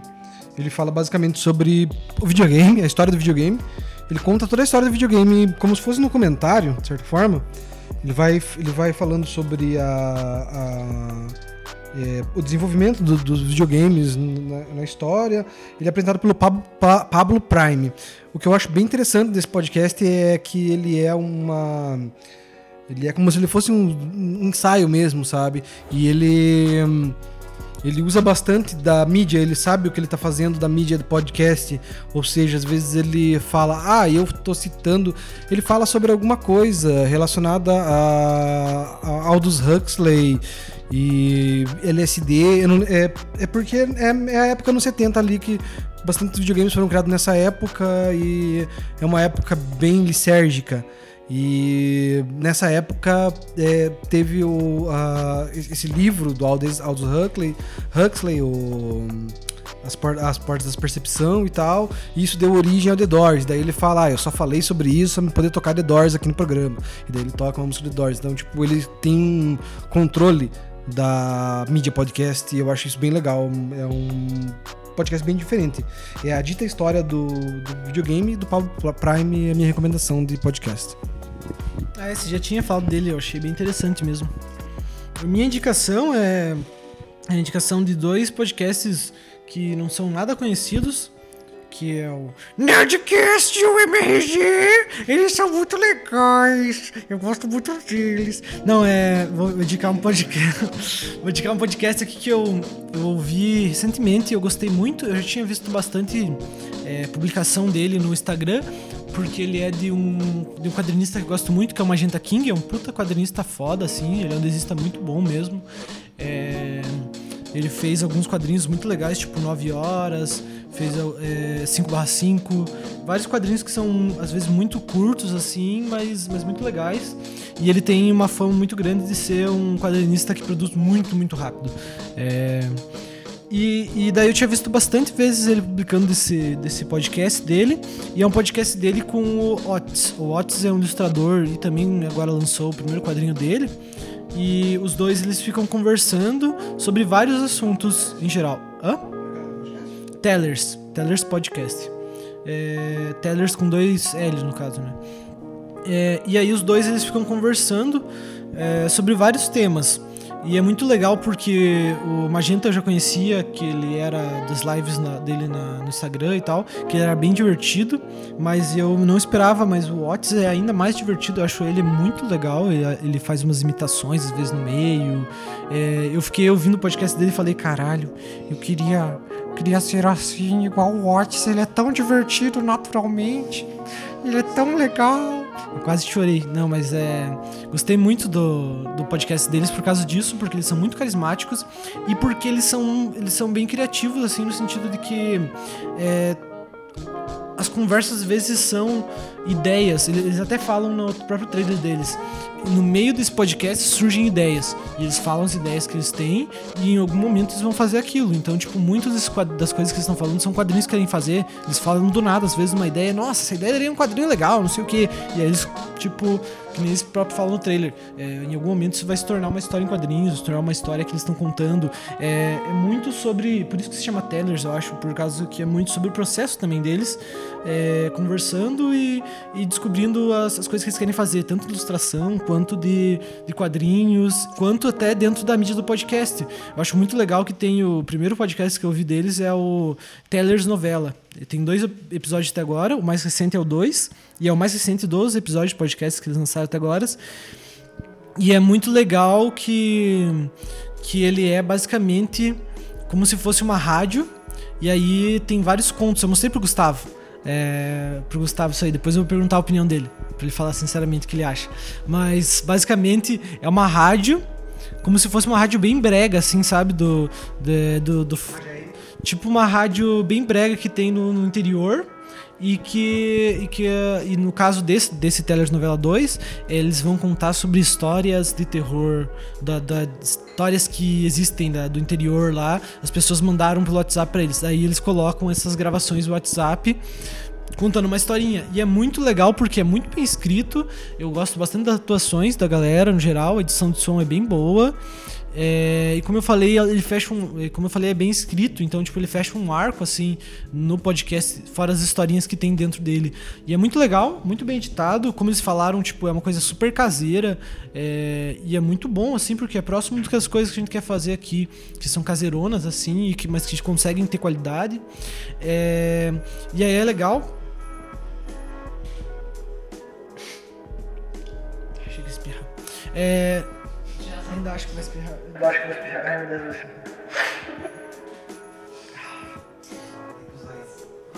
Tá, tá. Tá, tá. Não espirrei. Então, e daí. Tem esse telenovela e eles fazem. É bem legal que eles fazem o brainstorm também. Eles publicam. Ou seja, as primeiras ideias do que, que é, quando eles estão conversando, as ideias que eles vão, vão fazer as coisas no podcast, muitas vezes estão no episódio também. Isso é bem legal, assim, porque daí você vê eles conversando sobre, ah, vamos fazer tal coisa no próximo episódio, não sei o quê. E aí depois você vai ouvir o episódio e você vê que é aquilo, mas que eles trabalharam melhor aquela ideia e fizeram coisas que às vezes você não esperava, porque era só a ideia inicial. E é legal ver eles conversando, é muito divertido, os dois são muito divertidos, acho que é o principal. E é um, podcast que eu indico pra todo mundo aí. Tem daí sobre vários assuntos também, tipo, ah, um filme, sei lá, é, Bilheteiramente Sembranças, eles fizeram. É, Encontros e Desencontros com Bill Murray, que o Magenta é bem fã do Bill Murray. Coisas assim, e daí, e daí eles vão falando sobre esse tipo de coisa, conversando. Teve um programa também que eu queria falar, que eu esqueci, é, que eu achei muito, muito legal, que é bem parecido com o que a gente fez aqui, na verdade, que é, ele fez um programa, eles fizeram um programa sobre o primeiro quadrinho do Otis, que saiu, que é o Vasto. E aí é bem, tipo, sobre o processo de criação, é mais ou menos o que a gente fez aqui mesmo.